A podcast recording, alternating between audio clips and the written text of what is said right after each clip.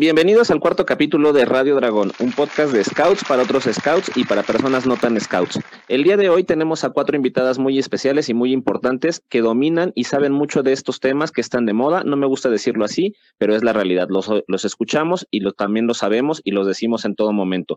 Eh, los temas del día de hoy son racismo e inclusión, así como la discriminación. Saludo en primera instancia a Ale. Hola, ¿cómo estás, Ale? Hola a todos, ¿cómo están? Mi nombre es Alejandra. Yo tengo 28 años y bueno, yo me dedico a ser eh, coordinadora de eventos de un festival de cine y tengo una revista digital justamente enfocada al, al cine, al streaming y bueno, a la cultura pop. Dentro de los Scouts, yo soy eh, colaboradora de la Comisión para el Crecimiento de la provincia de Coyoacán, enfocada en la publicidad y eh, redes sociales. Bienvenida, Ale, gracias por estar con nosotros. Saludo ahora a mi amiga Fer. ¿Cómo estás, Fer? Hola, muy bien. Mi nombre es Fernanda. Eh, yo tengo 24 años. Soy psicóloga educativa. Tengo un diploma en neuropsicología. Y eh, dentro de los Scouts, yo soy parte del equipo nacional de protección juvenil, diversidad e inclusión. Muchísimas gracias. Al contrario, gracias a ti por estar con nosotros. Eh, saludo ahora de este lado a Venecia. ¿Cómo estás, Venecia? Hola, ¿qué tal? Buenas tardes a todos. Pues bueno, muchísimo gusto y gracias por esta invitación. Mi nombre es Venecia Morgado Caro, tengo 25 años, recién los cumplí. Y bueno, yo soy maestra de educación especial en el área intelectual y estoy colaborando con Fernanda dentro de la Subcomisión Nacional de Protección Juvenil, Diversidad e Inclusión. Muchísimas gracias. Excelente, gracias también por estar con nosotros. Saludo al último, pero no menos importante, a Citlali. ¿Cómo estás, Citla? Hola, ¿cómo están? Muy buenas tardes. Bueno, mi nombre es Araceli Citlalinova, tengo 29 años. Me dedico a la orientación juvenil en algunas preparatorias. También me dedico a las cobranzas en un despacho de contaduría. Y bueno, eh, dentro de los Scouts actualmente me hago cargo de un club infantil con la finalidad de introducirlos a los Scouts. Perfecto, muchísimas gracias por estar con nosotros, Itla, y gracias a las cuatro por haber aceptado la invitación. El día de hoy tenemos un capítulo distinto. Normalmente tenemos o a los lobatos o a los jóvenes de las otras secciones eh, platicándonos un poco de su vida scout y también la vida sin el uniforme. Pero el día de hoy creo consideré muy importante eh, meter estos temas precisamente, sobre todo para que los adultos, los que somos papás de algún scout o que estamos metidos como scouter o como dirigente, podamos entender los diferentes puntos de vista de estos temas que les mencioné al inicio porque a pesar de que los escuchamos, pues bueno, habrá quien no tenga como una tendencia o, partidario de algún de alguno de los muchos sentidos que pueden ser estos, estos temas, estas palabras, y por eso es importante que gente que los conoce y que los domina que trabaja con ellos, pues nos dé su opinión. Dentro de estos temas me salta un poquito eh, el hecho de la palabra discriminación. La escucho, la leo en todos lados, en mis redes sociales, cuando prendo la televisión, pero eh, a lo que me refiero cuando digo que no me checa es porque muchas cosas que hacemos o muchas cosas que decimos podrían catalogarse como discriminación. Entonces, a lo mejor el concepto que cada uno tiene sobre este tema podría variar. Entonces, te voy a preguntar a Tifer eh, acerca de tu concepto de la discriminación. Bueno, pues yo creo que la discriminación es un trato diferente y perjudicial que se da a una persona por motivos de raza, credo, eh, sexo, ideas políticas, religiosas, etcétera. En realidad hay muchos motivos que pueden detonar esto y pues básicamente es, es eso, ¿no? El, eh, tiene que ver, a mi parecer, con la tolerancia, con la falta de tolerancia que alguien pueda pensar o tener gustos diferentes o ideas, ¿no? Diferentes a las mías. Y entonces ahí es cuando entra este concepto de, discriminación, cuando yo no acepto, cuando yo de alguna manera ataco a la persona por cualquiera de estas situaciones.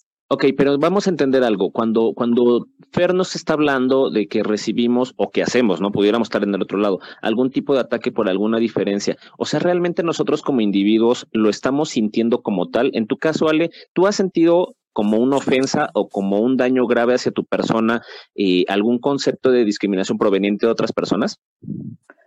Sí, desafortunadamente sí, aunque uno quiera decir que, que va por la vida sin ningún problema similar, eh, me ha tocado en el ambiente laboral, me ha tocado este, en viajes, me ha tocado incluso dentro de, de los scouts, y pues sí, este, sí es una situación complicada. Como ejemplo que te puedo dar, en el ambiente laboral, este, pues bueno, el hecho de que ahí va a sonar el golpe, ¿no? O este, escribiendo en esta revista de, de cine, el hecho de que seas una mujer opinando sobre cómics, sobre superhéroes, muchas veces tuve que ponerme un seudónimo hasta que se acreditó como que mi, mi opinión como, como buena y este y pues ya en el momento en el que dije, pues ¿qué creen? Que Da Movie lo lleva Alejandra, ¿cómo están? Eh, mucha gente sí me dijo, es que no, no puedo creer que, haya sido una chica la que estuviera dando ese tipo de opiniones tan, tan acertadas sobre los temas. Entonces sí es este como intentar eh, jugarle ahí para no recibir el impacto mientras tus negocios, mientras tus, pues en este, página, en este caso, perdón, mientras la página crecía, es, es ocultar tantito quién eres. Y pues está feo, la verdad. Sí es complejo. Es una situación que, que se tiene que tratar mucho. Ahora bien, eh, fíjense bien, yo, yo he utilizado este término, el de generación de cristal, refiriéndome no a una edad en particular, sino, sino a este hecho que parece que últimamente todo nos molesta. No nos pueden decir nada porque absolutamente todo nos hiere de alguna manera o nos afecta. No estoy diciendo, que, que quede claro, no estoy diciendo que están mal, o sea, probablemente la sensibilidad de las otras personas sea muy distinta a la mía y, cosas que a mí me parecieran como superficiales, pues para otras personas no lo son. Imagínate tú, Citla, que, te dedicas a platicar con jóvenes y asesorarlos eh, eh, pues, en diversos temas propios de ellos. A mí, a mí lo que no me cheque es eso. Eh, estamos hablando todo el tiempo de discriminación, pero somos del tipo de personas que ponen apodos y que ponen apodos a lo mejor por la apariencia física de nuestros propios amigos o familiares.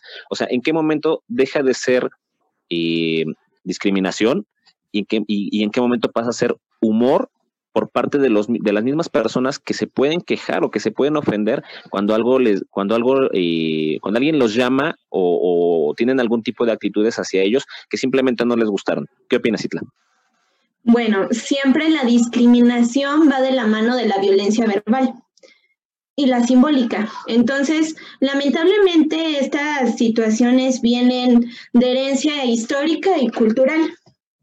Siempre se hace con, con un fin, ¿no? Que es la de mantener o la desigualdad social o tener el poder sobre alguna persona.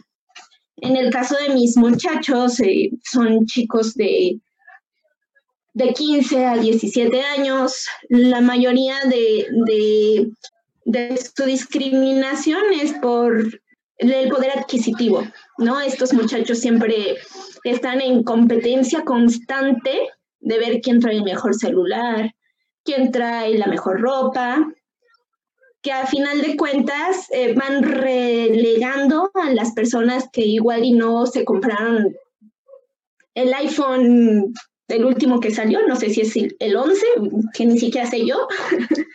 y pues sí, realmente hay adolescentes, de lo que yo veo comúnmente, que, que sí, se, sí se sienten discriminados, alejados del círculo en el que se mueven por estas situaciones.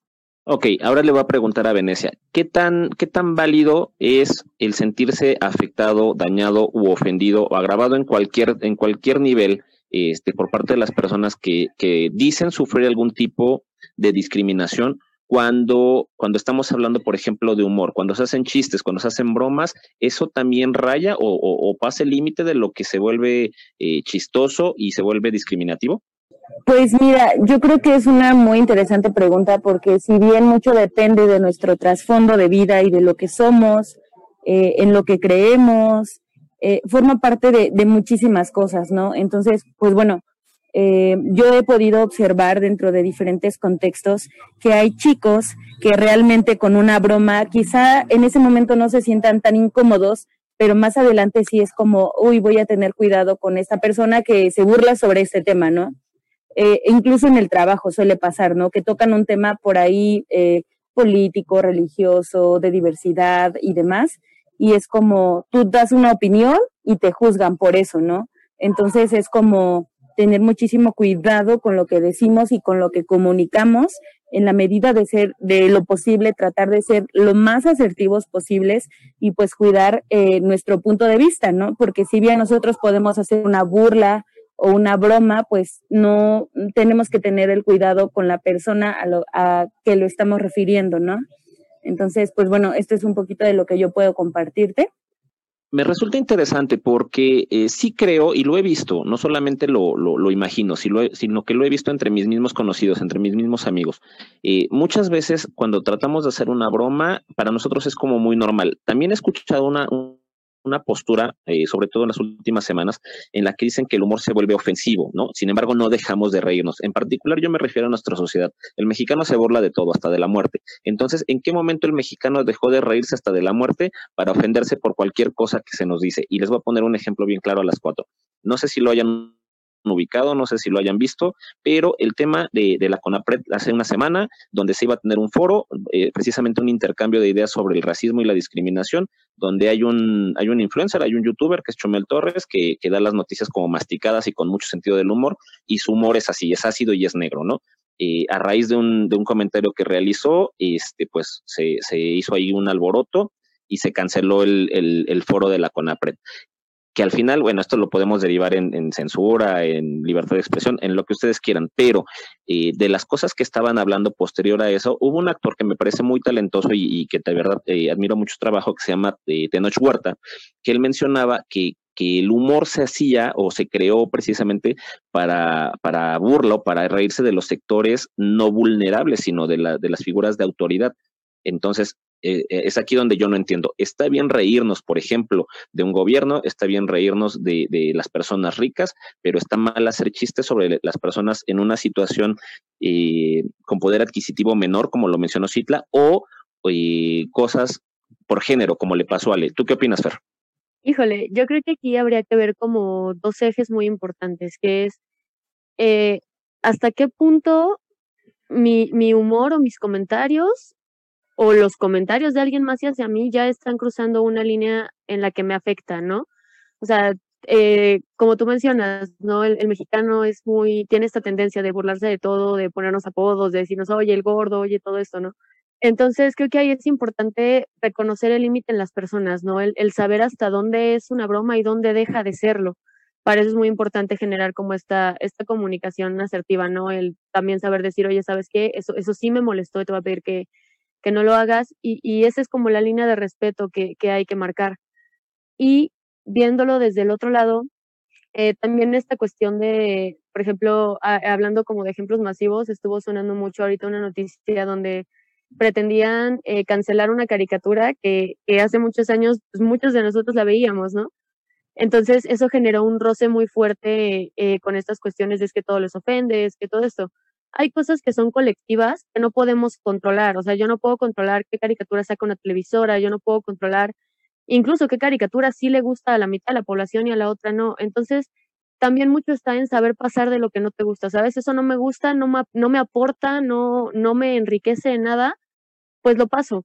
La cosa está en más bien cuando, cuando esta situación se vuelve algo personal o, o está vulnerando ya eh, la integridad de una persona directamente, independientemente de, que sea eh, una persona en situación eh, de pobreza, un sector marginado, o de que sea un sector que está en una buena posición socioeconómica, por ejemplo, que es como lo más lo más frecuente. hay, que, hay que recordar que la discriminación no es una cuestión de, mm, o sea, es, mm, es que se me fue la palabra, no, no es una cuestión de quién merece más o quién merece menos, es más bien una cuestión de no podemos ir por ahí eh, simplemente apuntando y señalando a, las personas eh, por, por la condición que tienen, sea cual sea el extremo hacia el que esté cargada su, su posición.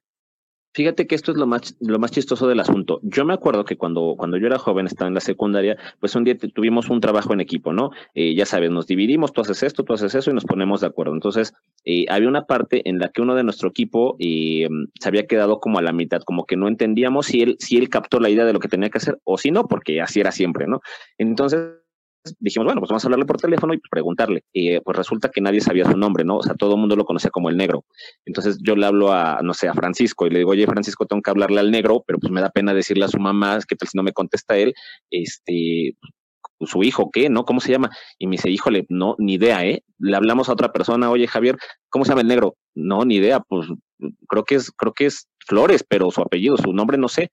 Total que bueno, a las 500 encontramos que era Rubén, ¿no? El, negro se llamaba Rubén. Y entonces cuando llamo, eh, me contesta una señora, me imagino que era su mamá, y le dije, oh, buenas tardes señora, ¿se encontrará Rubén?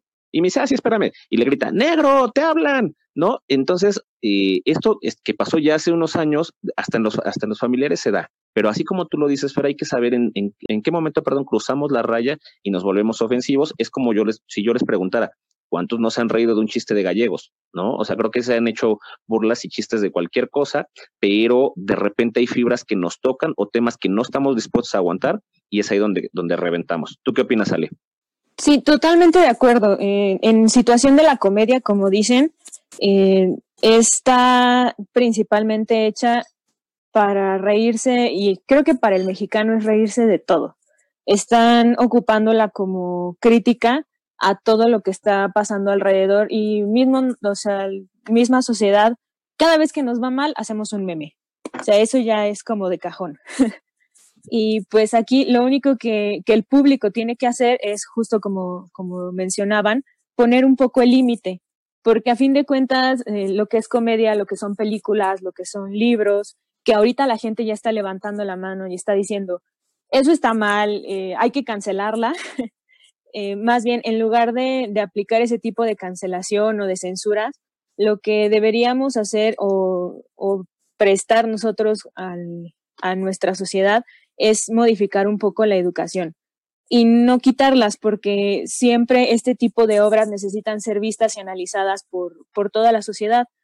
Entonces, ahí es donde debemos concentrar el mayor esfuerzo en la educación, para que cuando nuestros jóvenes o incluso los adultos se enfrenten a, este material tengan este, que realizar algún análisis sobre él o simplemente estar viendo la televisión y que pase una película que pues actualmente ya no está tan, tan aceptada, tengan el suficiente criterio para diferenciar tanto puntos buenos como puntos malos y, dejar de idealizar o, de poner en pedestales a figuras que, que puedan ser negativas.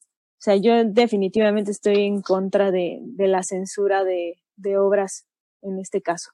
Ahora, fíjese, pusieron de, ejemplo para los que no están eh, al tanto de la situación de la caricatura que mencionaban, y se trata de Animaniacs. Este, eh, lo iban a traer al aire de nuevo, y como, como bien decía Fer, es una caricatura que vimos ya sea en, el periodo original o de rebote, ¿no? Varias generaciones la hemos visto. Habrá quien le gusta, habrá quien no. A mí en particular no me gusta, pero el tipo de, pues, de humor a mí se me hacía como muy normal, a la mejor para la época que yo estaba viviendo. Algo que me cansado de decir es que mm, el tiempo de mi niñez no es el mismo de mis lobatos, por ejemplo, ¿no? De, la generación actual. Sí creo que nos estamos haciendo hipersensibles a este tipo de cosas y que entre más cosas nos quitemos del camino, menos, menos nos prepara para aguantar este tipo de cosas. Pero probablemente voy a sonar como esos viejitos necios del, movimiento scout que siempre critico, este, pero voy a decir, pues a lo mejor porque yo soy de la vieja guardia y yo planeo que, que las cosas sean normales, como bien decía Alejandra, ¿no?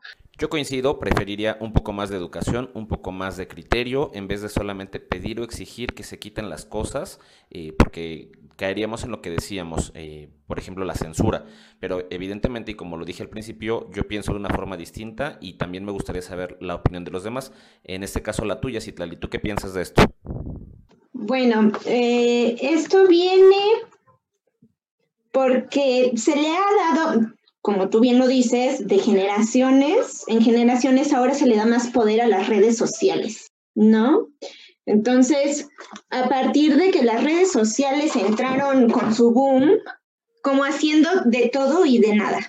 Lamentablemente esto viene desde que actualmente se le da poder a las redes sociales y ahí se hace de todo y de nada, ¿no? Desde los famosos memes, los, memes, hasta hacer burla De, por ejemplo, los niños que toman fotografías y al fondo se ven distintas, distintas situaciones, ¿no? En las que pueden vivir. Hablando eh, o profundizando un poquito más en el tema cultural, algo que, que a mí me vota de repente eh, respecto a la discriminación es que los, los, tenemos como modelos, ¿no? De repente ya es muy común ver a una figura pública o alguien famoso diciendo o hablando en contra de la discriminación, pero, pero a veces también nosotros la generamos y, y yo no sé en qué punto las conductas de cada persona eh, pueden, pueden ocasionarnos en nuestra conciencia un choque para decir, ya no voy a hacer esto ya dijeron hace rato, ¿no? Habrá que medirle con cada persona eh, de, acuerdo a su sensibilidad y cuándo deja de ser chistoso y cuándo comienza a ser ofensivo. En, tu caso, eh, Venecia, ¿tú crees que hay alguna regla general en esta época, en esta sociedad, donde ya tenemos que tenerla como limitante todos y, y no estarle midiendo de acuerdo a cada persona?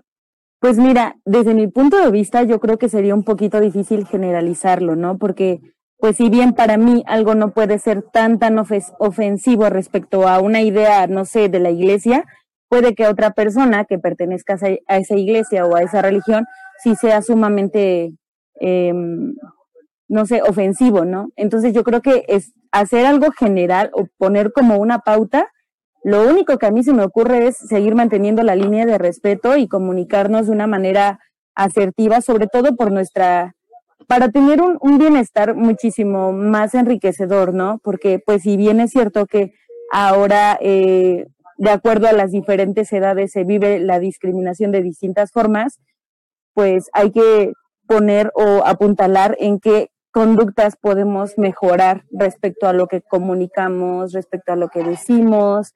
También está interesante la parte de imponer ideas, ¿no? Muchas veces mi idea no es, no concuerda con la tuya y hay muchísimas cosas, ¿no? Pasa que yo me sienta discriminada porque tú no quieres lo mismo que yo. Entonces, pues bueno, va, va dependiendo mucho de, de las personas. Es decir, siento que, insisto, generalizar una pauta o una limitante va a ser complicado porque depende mucho de cada, de cada persona, del círculo en el que estés involucrado, de en lo que tú creas, en el ámbito en el que te desarrolles. Entonces, pues va variando muchísimo precisamente nos, nos, acabas de llevar algo que quería tocar con ustedes. ¿Qué pasa cuando yo como individuo eh, tal vez soy el, el, que ocasiona este tipo de, de, actitudes discriminatorias o el que las propicia, ¿no? Y, y, a lo mejor no diciendo, oigan, háganme bullying a mí atáquenme a mí soy blanco fácil, o sea, no, pero a lo mejor mis conductas o mis acciones o, o, mis palabras muchas veces son las que, las que propician que otras personas lo tomen como simple humor. ¿Qué pasa cuando nos trasladamos y nos ponemos eh, el uniforme? Cuando nos quitamos la ropa de civil y nos ponemos el uniforme de scout. Nosotros que somos adultos en el movimiento, que estamos al frente de, una sección o que participamos en alguna, en alguna comisión, ¿no? Eh, ¿Qué pasa cuando nosotros, siendo scouts, siendo jóvenes o a la edad que tengamos, estamos viendo que ocurre esto. Les voy a decir mi, postura, ¿no? De repente veo que en el movimiento sacamos muchas, muchas nuevas políticas, muchas nuevas cosas que hacer. A mí me encantaría que, que no solamente en el movimiento Scout, sino en, en, todas las cosas, en todas las empresas, en todos los trabajos, en todas las escuelas, las, las medidas que sacáramos fueran preventivas y no correctivas, ¿no? Es como, como dicen eh, aquí en México, ahogado el niño, tapamos el pozo. Sin embargo, sí creo que sea mejor sacarlas tarde que nunca. Entonces, nosotros como, como scouters, como dirigentes, como participantes adultos en el movimiento scout, hemos visto conductas que realmente digan, es que en el escultismo también hay racismo, en el escultismo también hay, hay discriminación y poca inclusión. No sé, ¿ustedes qué, qué opinan? Viéndolo desde, desde la parte uniformada. Ferre, empiezo contigo. Pues yo pienso que ahorita eh, justo todos estos temas, digo, a fin de cuentas esto sabemos que es un problema que ha existido siempre y que ha existido toda la vida. Y muchas veces cambiar eh, bueno, voy a, voy a hablar un poquito de, de mi área específica de, de, psicología, hablando profesionalmente. Claro. Eh, cuando nosotros como personas empezamos o nos desarrollamos dentro de una sociedad, normalizamos ciertas conductas, generamos esquemas mentales y generamos redes neurales que se fortalecen con la repetición de las acciones. Todos esos se llaman aprendizajes. Entonces, cuando nosotros venimos de una sociedad que durante muchísimo tiempo ha venido normalizando estas conductas, estas actitudes o estas situaciones, es mucho más difícil eh, cambiar como ese chip que ya traen muchas personas. Lo ideal aquí en realidad está en que eh, eh de estos problemas eh, no es que ahorita sean más fuertes como muchos piensan, o sea, no es que haya un incremento. El incremento es constante, el incremento siempre va a estar, lo que realmente sucede es que se está haciendo más visible, se está desnormalizando eso. hay personas que tienen un proceso más lento de, desnormalización de estas conductas y a mí me parece que ahí lo, lo importante es, eh, hay veces que no vamos a poder cambiar el pasado, lo que sí podemos cambiar es el futuro, es lo que va a venir. Entonces a mí me parece que concientizar a nuestros jóvenes y a nuestros chicos que son totalmente el futuro del país, del escultismo, el futuro de todo. hacerlos que tomen sus decisiones conscientes, generarles un pensamiento crítico y sobre todo enseñarles a decir, esto me gusta, esto no me gusta, esto está bien o esto está mal, hasta aquí estoy bien o hasta aquí está mal. Y no hablo como, como normas totalitarias, no hablando como, como una imposición de esto está bien, esto está mal, sino darles, eh, repito, el pensamiento crítico suficiente para que ellos puedan decidir o definir hasta dónde están haciendo daño o hasta dónde están beneficiando a una persona con ciertas conductas o actitudes. A fin de cuentas, una sociedad se rige por ciertas normas y las normas tienen que ser acuerdos. Entonces, si nosotros ayudamos a nuestros jóvenes a entender que eh, todos los acuerdos que ellos puedan tomar en beneficio a, los colectivos en los que nos desarrollamos, llámese scouts, llámese escuela, llámense familias, entonces va a ser mucho más sencillo que, que la sociedad en general empiece a, a generar esta cultura de, de, tolerancia, de respeto, de no discriminación, de, de, poder compartir ciertas ideas respetando siempre la de alguien más o incluso de, de mezclar las ideas, ¿no? Porque hay veces que nos pasa que yo tengo una idea y es muy buena y alguien más tiene una idea sobre lo mismo que también es muy buena y en vez de competir por, bien, por ver quién tiene la mejor idea o quién lo hizo más rápido, quién lo hizo mejor, quizá juntar esas ideas está padrísimo y puede resultar en algo mucho más increíble. Entonces, yo pienso que es eso, que, que tenemos que partir de la concientización y la información a nuestros chicos, porque también eso pasa. Muchas veces la falta de información es la que nos hace caer como en estas cuestiones que a veces eh, sesgos inconscientes les llamamos nosotros. Yo a lo mejor no me doy cuenta que estoy siendo eh, pasado con alguien o que estoy haciendo sentir mal a alguien y muchas veces no es intencional, solo es un sesgo que yo tuve. a mí me parece bien importante esto, eh, informar y concientizar a, a, nuestros jóvenes que a fin de cuentas son los que en un futuro van a estar acá. Si nos preocupamos muchísimo, muchísimo por, por cambiar a las personas de antes, por cambiar a las personas que ya están ahí, que ya tienen esos ideales, vamos a invertir mucha energía en algo que tal vez podríamos invertir en los jóvenes que son cuadernos en blanco, que son libros nuevos, en los que podemos empezar a desarrollar estas cosas. Coincido contigo, sobre todo porque eh, sí creo que la información es un arma de, do de, doble filo, por supuesto, pero también creo que es la llave para que estas cosas dejen de, estar pasando o que, o que, se vuelvan comunes o normales, como lo decías. Eh, Alejandra, tú que estás más metida en el sentido o en el aspecto cultural, ¿tú crees que el, el, constante bombardeo de, de información por todos los canales que tienen las nuevas generaciones de accesar a ella sea también un factor que propicie, en vez de disminuir, que propicie los actos discriminativos? Creo que es una situación eh, a la, que va a la par. Tanto pueden recibir información este, que, neutralice esta situación como recibir la, que polariza. Y es algo que se tiene que tomar muy en cuenta a la hora de, estar manejando la información con los muchachos. Por eso decía, es necesario que, que como dice Fer, concienticemos, si está un chico ya con una situación este o, con la cabeza como más fría, ya sabe lo que quiere, lo que él tiene como que en su plano del bien, su plano del mal, es más complicado que, que al momento de recibir toda esta carga de información que ve tanto en cine, que ve tanto en redes sociales, que ve tanto en videojuegos, él pueda poner un alto y, y se convierta en un público crítico porque algo que peca mucho en la sociedad es recibir todo, como sea y como venga, en lugar de, de estar diciendo, oye, ¿sabes qué? Eso no me gustó, eh, a lo mejor esa película no me pareció nada, eh, con permiso, ¿sabes qué? No, no es algo que me atraiga y, y así, al momento en el que tú te vuelves ese público crítico, remueves eh, una vista, remueves, o sea, un view, remueves una entrada al cine,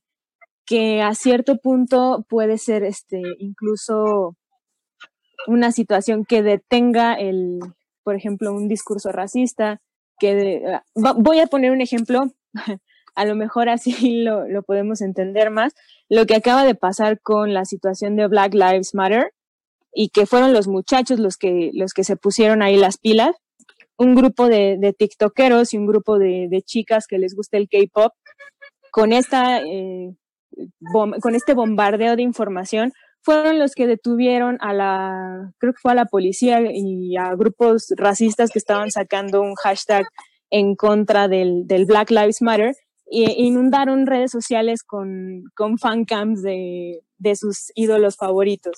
Entonces, ellos se convierten en este público crítico al detener la situación y pues bueno, ahí es este, viene mucho de, de la conciencia que ya traen, de, de, toda la información positiva que tienen, de la concientización que mencionaba Fer.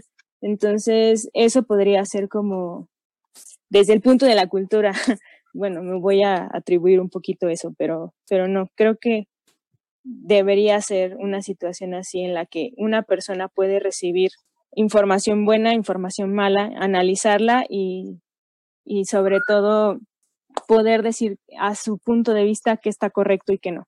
Claro, es lo que decíamos hace ratito, ¿no? Se trata de criterio. Creo que las personas adultas, ya sea los padres de los niños y los muchachos actuales, como nosotros que estamos al frente de las secciones, tenemos que influir en esta parte eh, para la creación del criterio propio, no, no hacer la imposición de ideas que también mencionaban, eh, solamente porque yo creo que es incorrecto o, o, correcto, ustedes deben creer lo mismo, sino al contrario, enseñarles las variantes que pudiera ser. En el caso de Venecia, tú al igual que yo, trabajas con, con niños de manada, con lobatos.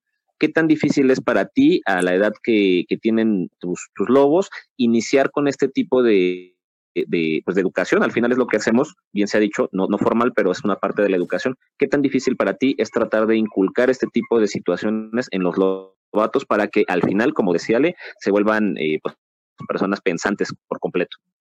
Pues mira, eh, creo que dentro de la manada y con los más pequeños, siempre se puede trabajar de una manera muy, muy bonita porque justamente son la semilla, ¿no? y poco a poco van construyendo ideas, pensamientos, van construyendo su propio criterio, lo cual es maravilloso verlo desde este lado como viejos lobos.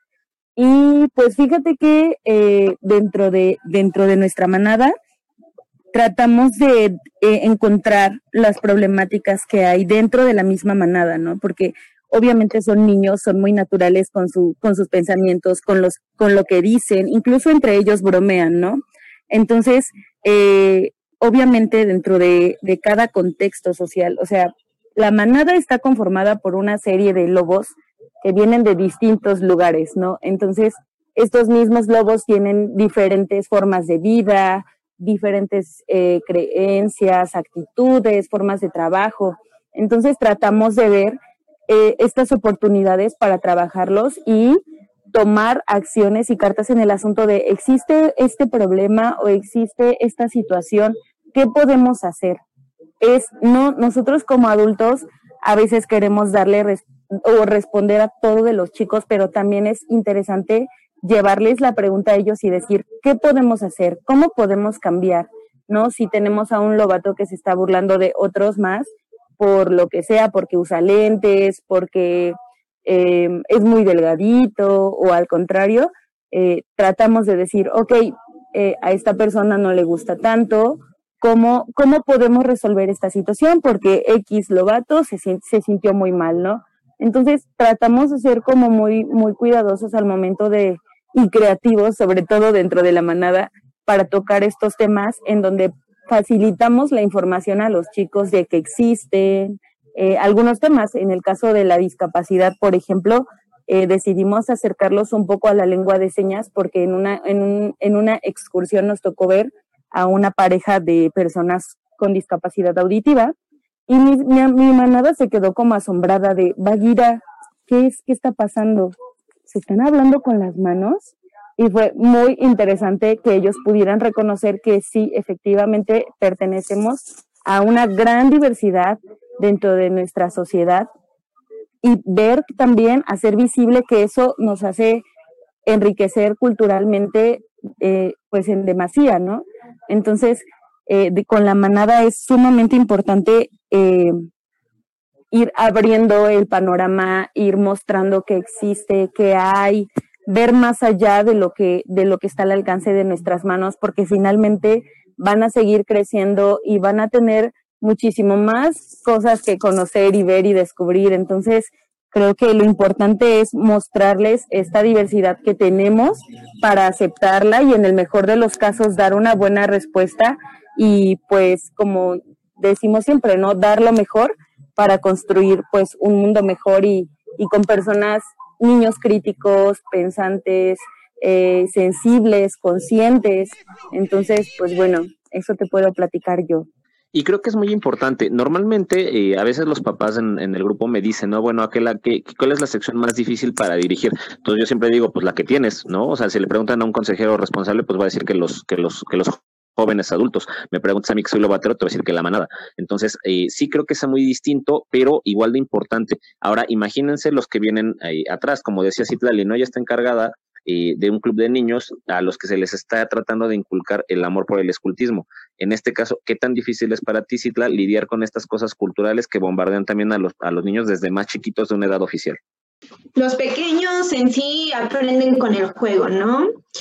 Y las maneras en las que nos expresamos los, los adultos, ellos van agarrando a modo, ¿no? No lo ven como mal. Por ejemplo, yo soy mamá, ¿no? Y a veces se me salen algunas groserías.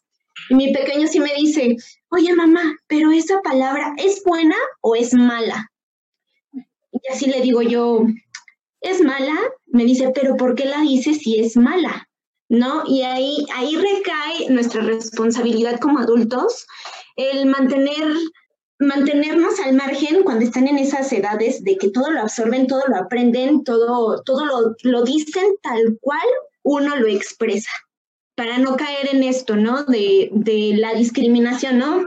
O eh, calificar a, los, a las demás personas con algún aspecto físico, ¿no? Así de, ay, ahí viene la gordis. E inmediatamente los niños ven a una persona rechonchita y dicen, ahí viene la gordis, ahí viene el moreno, ahí viene el, bajito, el chaparrito, el gordito, el panzoncito, etcétera. Entonces sí es, sí es complicado en esta manera que como adultos no, a veces no visualizamos cómo nos expresamos delante de ellos, sea en, la casa, sea a la hora de, estar con ellos dentro de una aula o, o, en el parque jugando, ¿no? Por lo mismo, ¿no? De, ay, de cariñito le voy a decir mi, mi cachetoncito.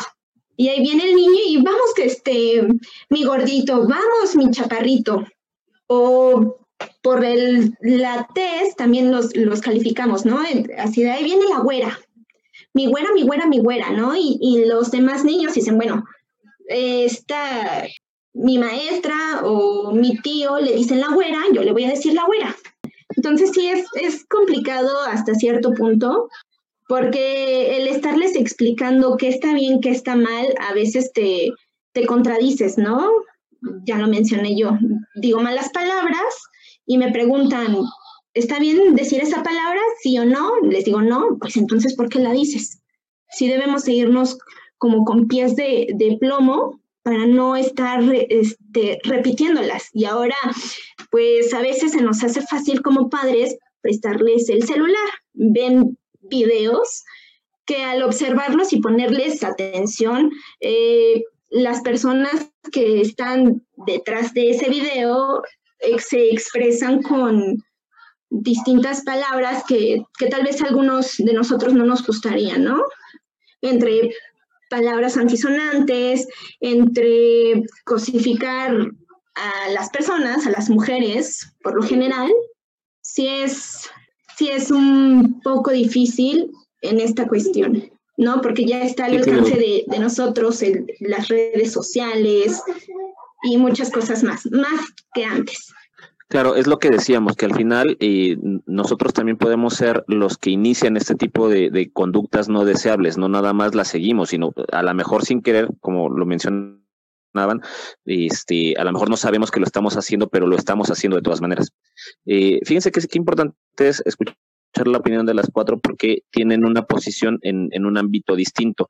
Lamentablemente se nos acabó el tiempo del capítulo. A mí me gustaría mucho que los que los escuchas nos manden las preguntas que, les hicieron eh, falta para poder escuchar la información de parte de, ustedes que son especialistas en su área y este y que después podamos eh, comprometernos, y si ustedes me lo permiten, a tener una segunda emisión de este tema, porque pues evidentemente no, no lo íbamos a acabar en uno, ¿no? Hay mucha tela de donde cortar y muchas opiniones encontradas.